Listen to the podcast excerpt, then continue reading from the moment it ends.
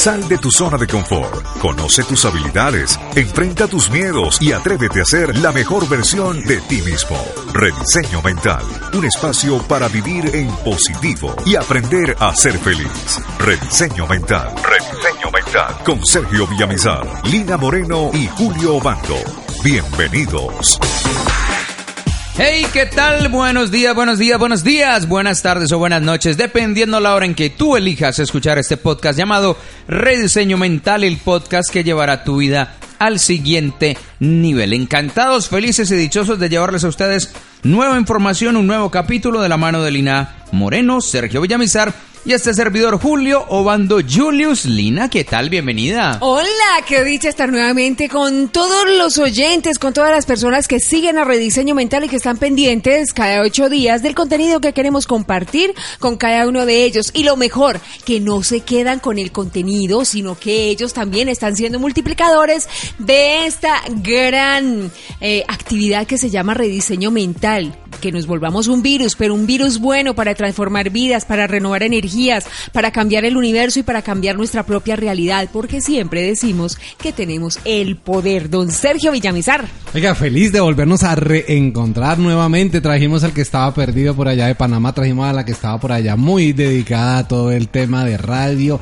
y otra vez, como ustedes saben, disponibles el día de hoy con información supremamente poderosa en este capítulo número 78 o 79, Julio, ya perdí la cuenta. 79. 79, Dios mío, ya vamos a llegar al centenario de nuestros capítulos felices que hace que empezábamos en un Juan Valdés apostándole a esto. Oiga, Oiga, les sí. tengo una noticia. Señor.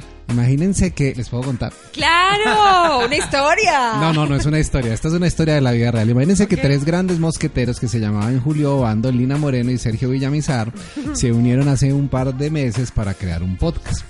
Resulta que ese podcast fue publicado en una plataforma que se llama iBox, Sí. ¿cierto? Y la acabamos de poner ahora en la plataforma nueva que se llama como Julius, la de Apple. Apple Podcast. Pues les cuento algo. Resulta que nuestro podcast, aunque ustedes no lo crean, está catalogado hoy día dentro de la categoría de serie de crecimiento personal como el podcast número 2 escuchado dentro del proceso.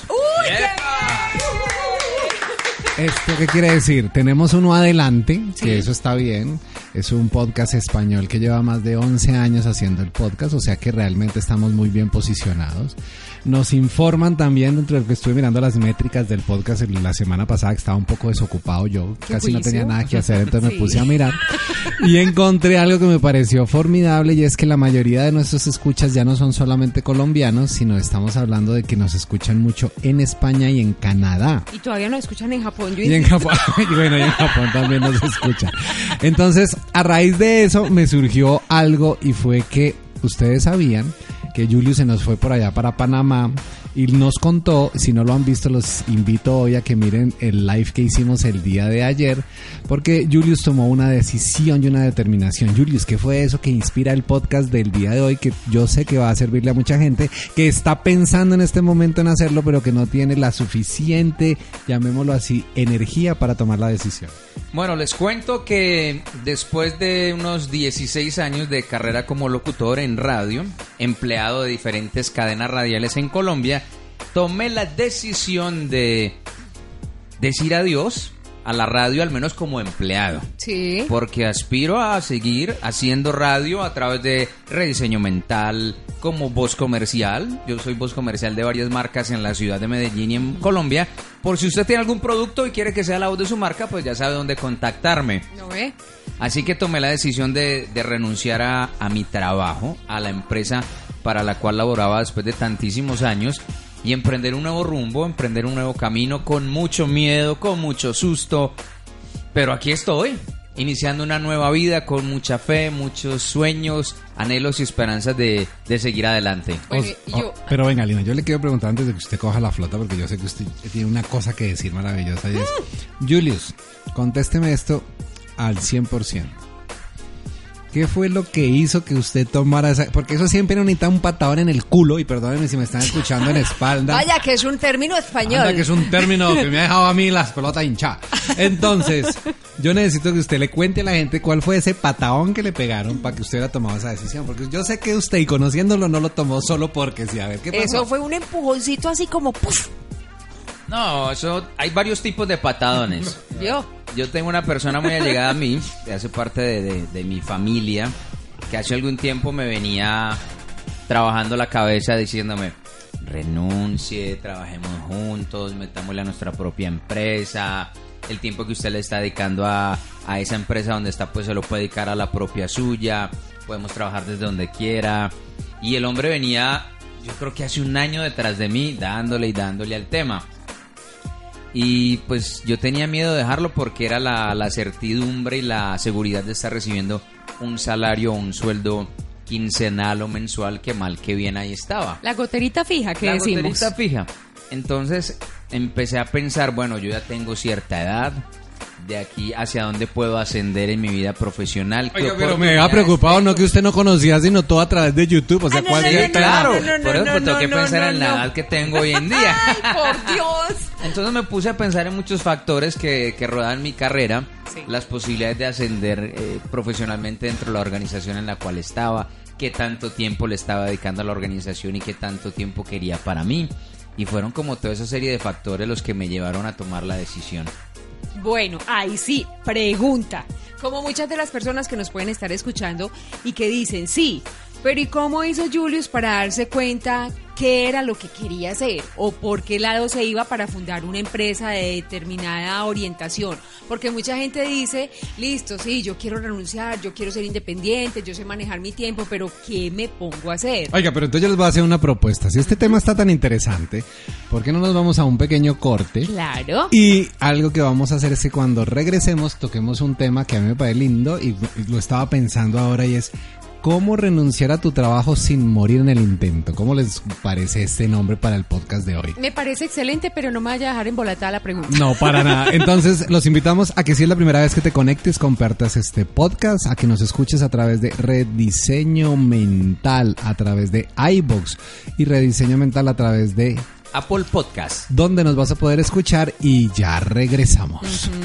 Desde tiempos ancestrales, el sonido de los cuencos ha sido empleado como terapia para elevar la energía vital y sanar enfermedades terminales. Los diferentes terapeutas aseguran que su sonido armoniza y equilibra el sistema nervioso y aliviar niveles de estrés alto e hipertensión. También ayudan a aliviar procesos de angustia, depresión, miedo, problemas de insomnio, concentración y en especial se recomienda a personas muy mentales para conectarse con sus sentimientos y a quienes son hipersensibles para comprender sus procesos personales y anímico. Rediseño Mental pone a tu disposición el sonido mágico y particular de los cuencos tibetanos, obtenidos de la combinación de siete metales, donde están las siete notas musicales que activan, centran y armonizan los centros energéticos o chakras que posee el ser humano. Este sonido estará al alcance de tu mano por un valor simbólico. ¿Quieres comenzar con un cambio poderoso en tu vida? Te invitamos a adquirir nuestro CD, donde encontrarás este sonido ancestral, meditación guiada para controlar el estrés, creada y dirigida directamente por el coach Sergio Villamizar,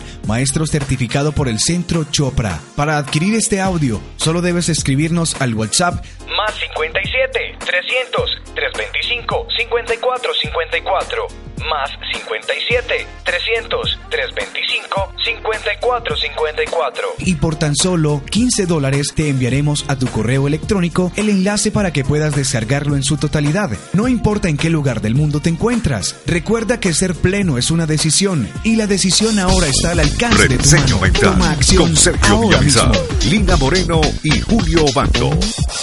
Hey, aquí estamos de regreso en Rediseño Mental, el podcast que llevará tu vida a otro nivel. Recuerden compartir todo este contenido, toda esta información a través de las diferentes redes sociales. En Instagram nos encuentran como Rediseño Mental y a través de Facebook como Rediseño Mental. Recuerden también que si desean escucharnos, desean compartir toda esta información que les entregamos a ustedes, lo pueden hacer a través de iBox como Rediseño Mental y también en Apple Podcast, Rediseño Mental. Oiga, entonces nos vamos a ir con el título del podcast de hoy es cómo renunciar a tu trabajo sin morir en el intento de una manera adecuada. Acuérdese de mi pregunta. Ah, bueno, y yo, vuelvo y la Bueno, retomo. haga, haga pues la pregunta, Lina, porque es que hay Lina. a ver, Otra hágala. vez. Oiga, y les damos de más cordial bienvenida a las personas que nos están viendo a través de Instagram. En este momento que estamos en directo, están escuchando la primicia del podcast que saldrá el día de mañana. Claro Hay cosas que que, sí. se editan, hay cosas que salen en vivo. Ustedes verán si vale la pena estar aquí o no. Así es. Bueno, pregunta otra vez. ¿Cómo hacemos para darnos cuenta a qué es a lo que nos vamos a dedicar como nuestra nueva empresa. Es decir, cómo me doy cuenta que es por el lado de los accesorios, que es por el lado de la moda, cómo descubro eso, cómo descubro que es una idea de una empresa para prestar servicios o sencillamente para vender. ¿Usted cómo hizo? Bueno, lo primero que yo le, le diría a la gente es descubrir cuáles son los dones y talentos que usted tiene. Si usted tiene dones y talentos los cuales tiene al servicio de una organización, de una empresa X, póngalos al servicio de su propia empresa, monte un plan de negocio, cree su propia empresa. Es decir, antes de renunciar no se vaya a tirar al charco Eso. sin tener un plan B. Oiga, pero, pero, pero, pero, pero un momentico. A ver. pero un momentico. La mayoría de las personas que somos independientes, así se llama, ¿no? Sí. Ok. O que somos empresarios llamados de otra forma. Yo les voy a decir la verdad. Cuente. O sea, yo les tengo que confesar, y eso también va para ustedes.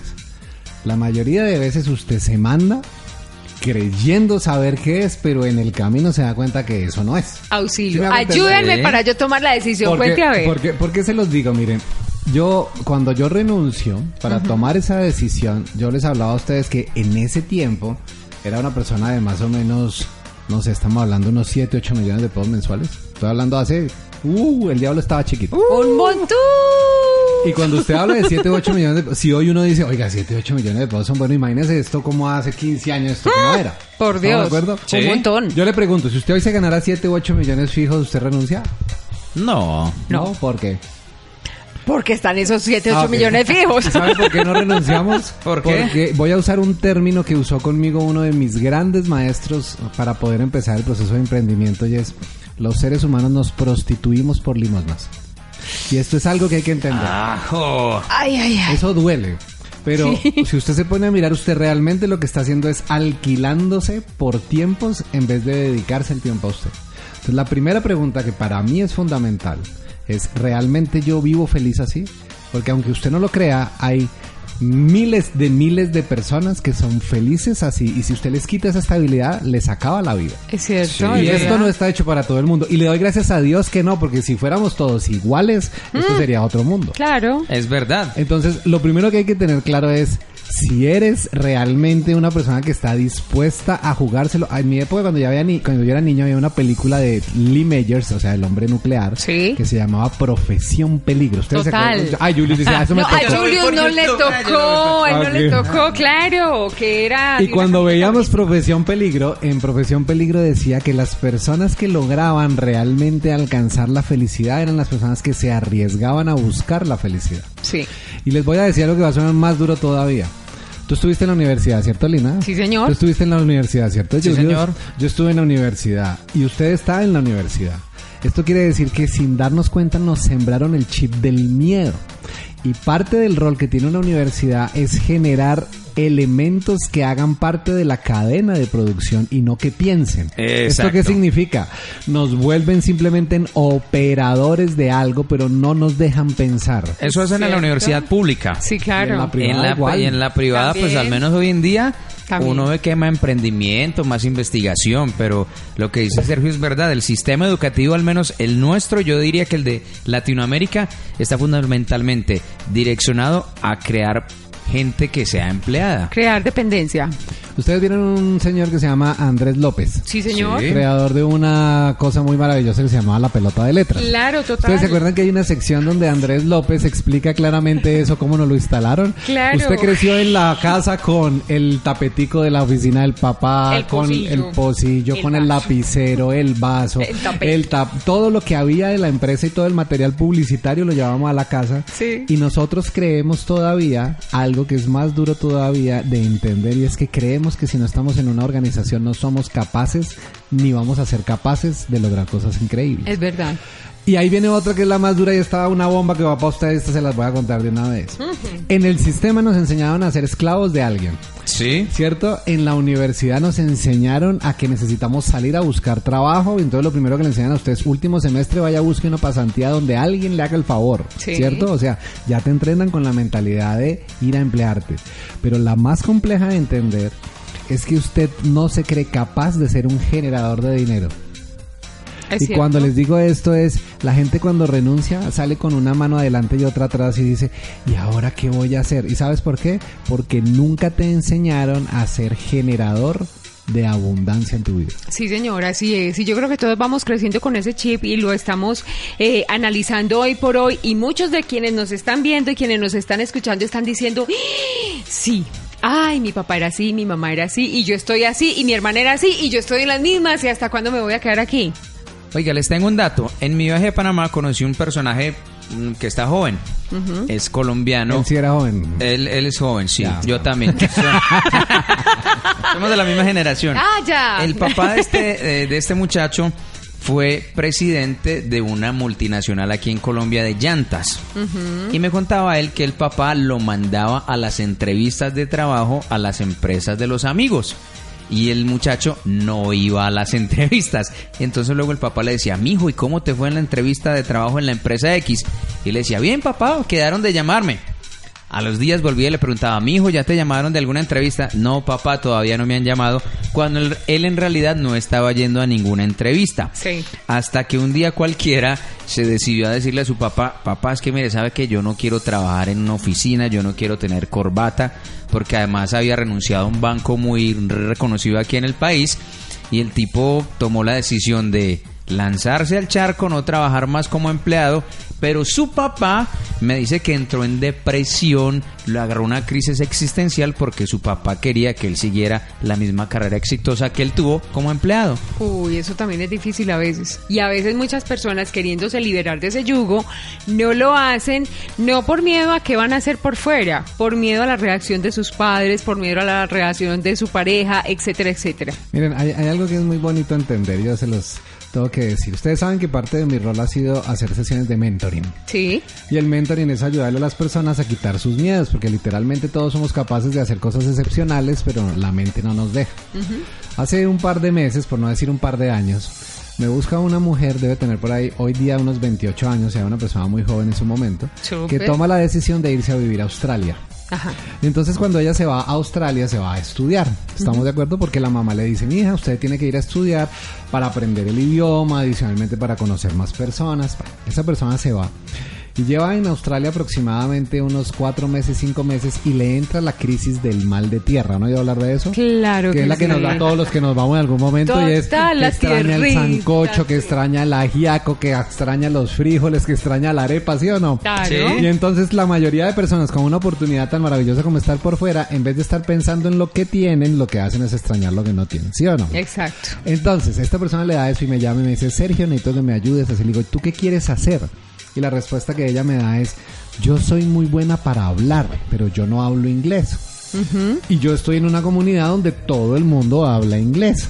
Entonces le pregunto yo, ¿y qué te gustaría hacer? Entonces les voy a hacer estas preguntas para que ustedes se van a enfocar y vayas encontrando respuesta a lo que tú estás haciendo y esto Por es una favor. herramienta poderosa. Entonces la primera pregunta que le haría yo a esa persona es, ¿qué es lo que tú harías hoy que así no te generará un solo centavo lo harías feliz en tu vida? ¿Qué harías tú, Lira? Esto. Hablar. Hablar, hablar. Me encanta hablar, no se nota. Me encanta, me fascina, es de las cosas que más me gusta hacer. Ok, tú que nos estás viendo allá o que nos estás escuchando, pregúntate, ¿qué es eso que harías si no te pagaran? ¿Qué harías con toda la pasión del mundo? La segunda pregunta que te tienes que hacer es, ¿eso que te apasiona le agrega valor a las personas? Sí, claro, con un buen contenido, sí. ¿A ti? Sí, también. A ti que me estás viendo, me estás escuchando, eso que te apasiona le agrega valor a las personas, porque hay que tener algo presente. Tú puedes ser muy bueno haciendo empanadas de pipián, Claro. o puedes ser muy bueno haciendo bolitas de queso. Sí. Pero si eso no le agrega valor a las personas, eso se va a quedar solamente en ti, no va a trascender de tu casa, de tu familia. Sí. Bueno, pregunta. Señor. Se debe estar preguntando alguna de las personas que nos ve y que nos escucha. Salude, Julio, ya que usted está muy lejano. Hola. Eso. ¿Qué es agregarle valor a la vida de los Ah, demás? esa es una muy buena pregunta. Lina, ¿qué es agregarle valor a las personas? Muy bien. Agregarle valor a la vida de las personas es hacer que esa persona encuentre una nueva manera de ver su existencia, de ver lo que está viviendo, de ver sus relaciones, de ver su realidad. Eso es lo que le agrega valor a la vida de otra persona. Un comentario, una frase, un contenido, un programa como eso le agrega, le agrega valor a Yo la le quiero vida. hacer una pregunta, Lina. O sea que si yo estoy vendiendo una faja para adelgazar, ¿eso no agrega valor?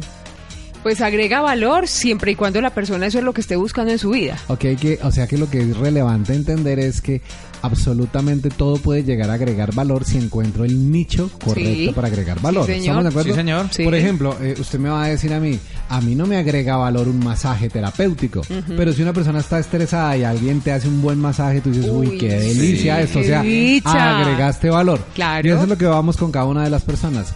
Las actividades cualquiera que sea, si la enfocas adecuadamente, siempre va a agregar valor. Ojo lo que acabo de decir, si la enfocas adecuadamente. Sí. Lo que pasa es que la mayoría de nosotros tenemos algo y es que a los primeros que les queremos vender el producto o el servicio que salimos a vender es al papá, a la mamá, al hermano, al tío, al cuñado, ¿cierto? Claro. Y entonces, ¿qué van a hacer ellos? Ay, pobrecito, está arrancando, venga, le damos la mano, le compran la primera vez, la segunda vuelven y le compran la tercera, ay, no, ya no me friegue, ya no me venga a buscar más. Que ya estoy lleno de Claro. tarros, ya estoy lleno de productos. Entonces aquí viene el te- la tercera pregunta que hay que hacerse. Es, ¿Cuál? ¿Cuántas personas diferentes a tu círculo de influencia te conocen? Porque si no te conoce nadie, déjame decirte que hay que hacer un esfuerzo más grande y ahí tendrías que ir al capítulo anterior donde hablamos cómo generar marca. ¿Te Sí, acuerdas es de cómo verdad. volver una marca personal? claro Sí, que señor. sí. Pero si tú eres una persona que ya eres una persona que naturalmente lideras influencias, tienes todo para ganar porque ya tienes la habilidad de darte a conocer y resulta que los latinos le compramos a los amigos y no a los desconocidos. No sé si se han dado cuenta. Sí, claro. Mi papá de niño, cuando yo estaba pequeño, le compraba los carros usados siempre al mismo mecánico. Nos tumbó toda la vida, pero mi papá le seguía comprando al mismo mecánico. Pero era el de confianza. Pero era el de confianza. Entonces él decía, "Ah, es que él nos roba con amor. ¡Ay, por Dios! Está entre, eh, cae en familia, todo cae en familia. ¿Me están entendiendo? Muy bien. Ahorita regresamos, nos vamos a un corte y no se muevan, ya venimos. ¿Sabías que aproximadamente el 93% de nuestras enfermedades se generan por una reacción psicosomática ya que no hemos aprendido a controlar nuestras emociones? ¿Sabías que el insomnio y las enfermedades se pueden controlar a través de una práctica de respiración natural? ¿Tienes claro que la meditación es la única herramienta que te va a permitir a ti de manera directa poder aumentar tu creatividad? Pues bien, si esto que te acabo de decir acaba de hacer clic en tu mente, te digo que estás en el lugar correcto. El próximo mes de septiembre, los días 10 y 13, de 7 a 10 de la noche, tendré la oportunidad de liderar un taller online de meditación y mindfulness para principiantes. Lo único que debes hacer es contactarte con nosotros en el teléfono más 57 350 803 8903, reservar tu cupo y de inmediato inscribirte. Te espero. Rediseño Mental con Sergio Villamizar, Lina Moreno y Julio Banco.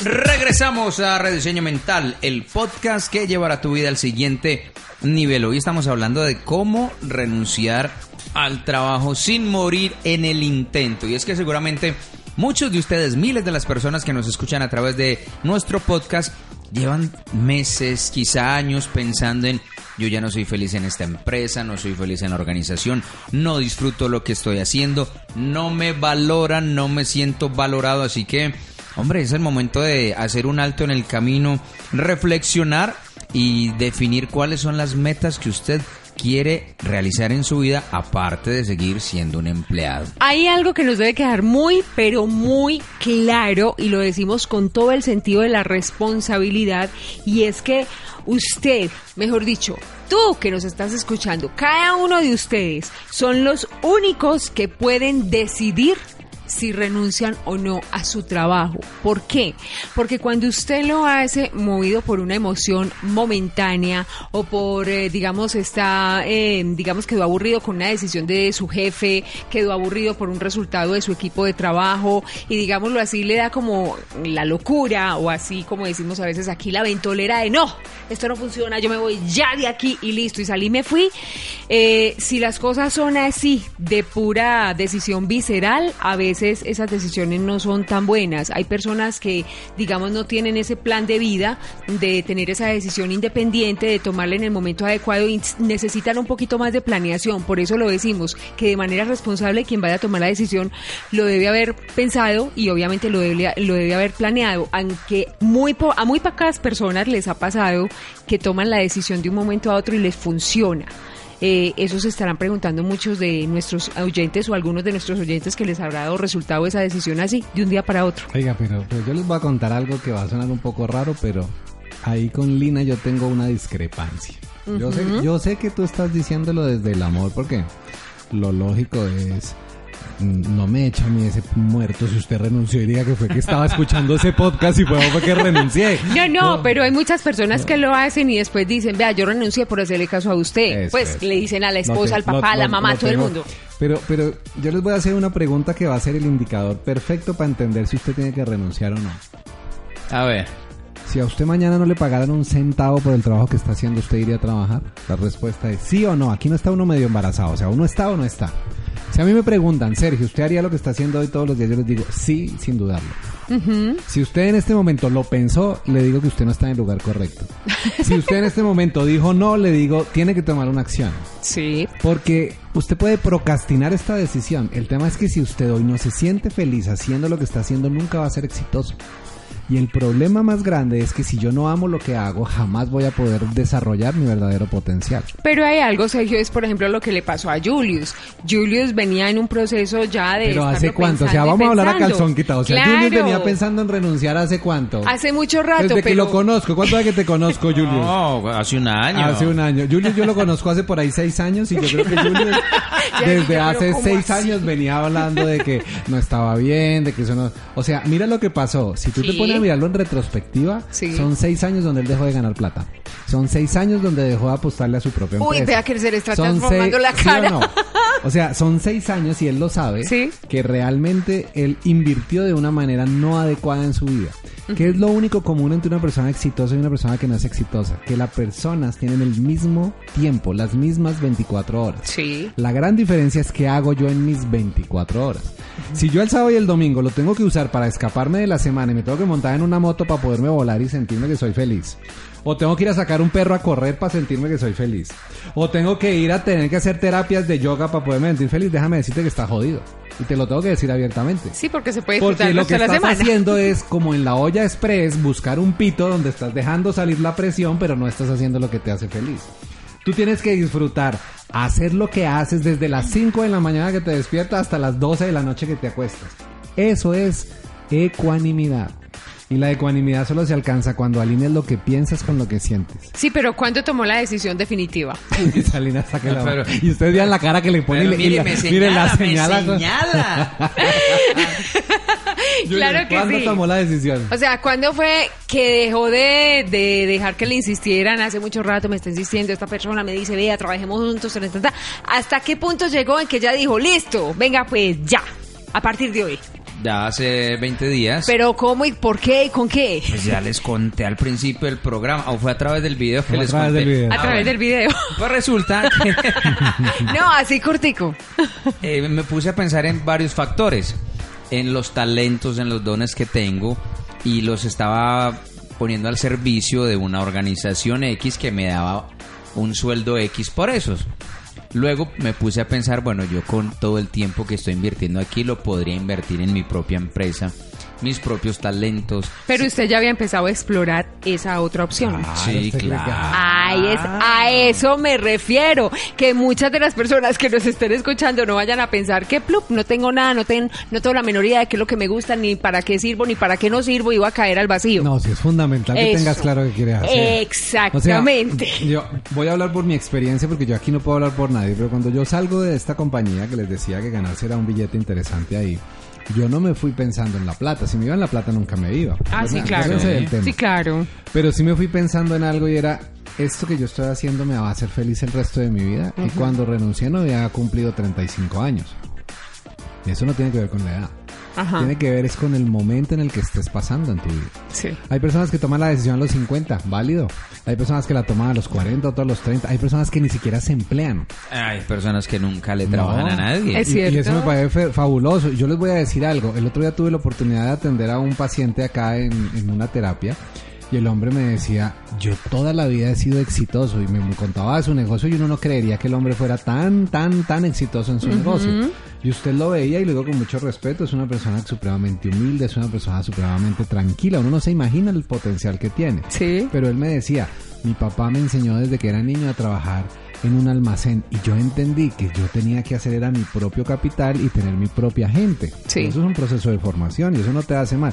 Lo que pasa es que nosotros creemos que si no estamos en una transnacional y si no tenemos un carnet que nos cuelgue, entonces no pertenecemos a nada. No, eso es distinto.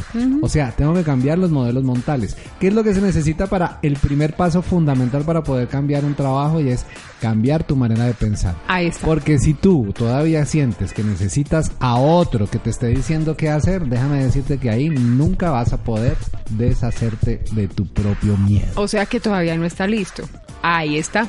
Eh, por eso era mi comentario. Porque si todavía la persona está ahí en ese punto, pues decir que, ah, no, venga, voy a votar el trabajo el día de mañana, pues si todavía está en ese punto en que ten- tiene que mentalmente que depender de otra persona para que le diga qué hacer y qué no hacer, todavía no es el momento. Total, yo les voy a poner un ejemplo. Mi hijo, mi hijo tiene 21 años, ¿ok? Mi hijo a los 18 años toma la decisión o a los 19 de irse de la casa. Pero la decisión de irse de la casa es irse él de la casa, pero con el bolsillo de los papás. ¿Me hago? Ah, muy Pero, pero usted le pre- muy pero usted le pregunta a él y él le va a decir, no, yo soy independiente. ¡Ay, qué ¿Sí me va a hermosura! entender?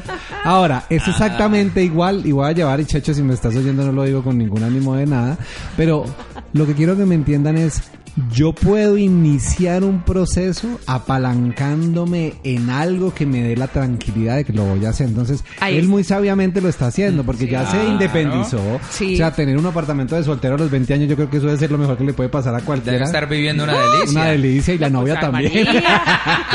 Pero a lo que yo voy es, es muy bueno, pero tú sabes en el fondo que si tienes una necesidad, tienes de dónde echar mano. Hay un soporte. Sí. Entonces, aquí hay algo que es muy importante y es, yo les cuento por qué tomamos la decisión en su momento cuando yo estaba casado con Jimena, porque fue cuando tomó la decisión de renunciar a esta compañía y era, nosotros teníamos un acuerdo como pareja y era, tú trabajas por el presente y yo trabajo por el futuro. Sí. Yo me encargaba de trabajar por el presente, o sea, lo que me entraba a mí era para pagar el arriendo, la comida, para poder cubrir las necesidades básicas. Sí.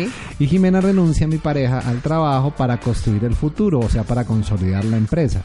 Si no hubiese sido así, jamás hubiéramos podido haber dado todo y también yo seguiría, yo creo que en esa empresa. Claro. Porque conté con algo. Entonces, estratégicamente necesitas diseñar también cómo puedes estar, entre comillas, tranquila o tranquilo para poder emprender. Porque si estás pensando hoy que renuncio y no tienes mañana que comer, pues a los tres días de aguantar hambre, tú vuelves y te empleas instintivamente y regresas a lo mismo con la frustración en tu cabeza. Esa era mi pregunta. Pero si tú tienes claro que puedes hacer algo, es importante que desde ahora vayas maquilando la estrategia. Oiga, este tema no les ha parecido como muy bueno. Demasiado Muy bueno y no se puede terminar. No, entonces, Tiene que continuar. ¿Qué hacemos? ¿Qué hacemos? ¿Lo terminamos de una vez? To be continued. To be No. yo estoy sí, de acuerdo, por sí. favor. ¿Qué, qué dices tú, Yuri? ¿Nos contarías tu experiencia y entonces nos vamos para una segunda parte? Claro, vamos para una segunda parte. Claro que sí. Entonces, si quieres recibir más información, entender cómo liberarte de la esclavitud del dinero, cómo sintonizarte con la abundancia, cómo reprogramar tu mente, recuerda que llevamos 79 poderosos capítulos y en cada uno de ellos hemos entregado información poderosa y nos pueden encontrar en donde Yuli y Lina. En redes sociales como Rediseño Mental en Facebook,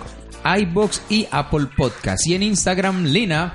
Como rediseño mental. Ok, y si nos quieren escribir, ¿a qué correo nos escriben, Lina? A rediseño mental arroba gmail.com. Oiga, excelente, muy bien, 79 capítulos, pues lo logramos, ¿sí o no? Total. Estamos bien. Y si tú es la primera vez que escuchas este podcast, recuerda que tienes la opción de darle compartir, envíalo con tus familiares, con tus amigos, con esa persona que tú sabes que esta información le sería y le agregaría valor en su vida. Y tenemos algo que contarles. Recordemos que a este mundo venimos a ser felices. Sal de tu zona de confort, conoce tus habilidades, enfrenta tus miedos y atrévete a ser la mejor versión de ti mismo. Rediseño Mental, un espacio para vivir en positivo y aprender a ser feliz. Rediseño Mental, Rediseño Mental, con Sergio Villamizar, Lina Moreno y Julio Obando. Hasta la próxima.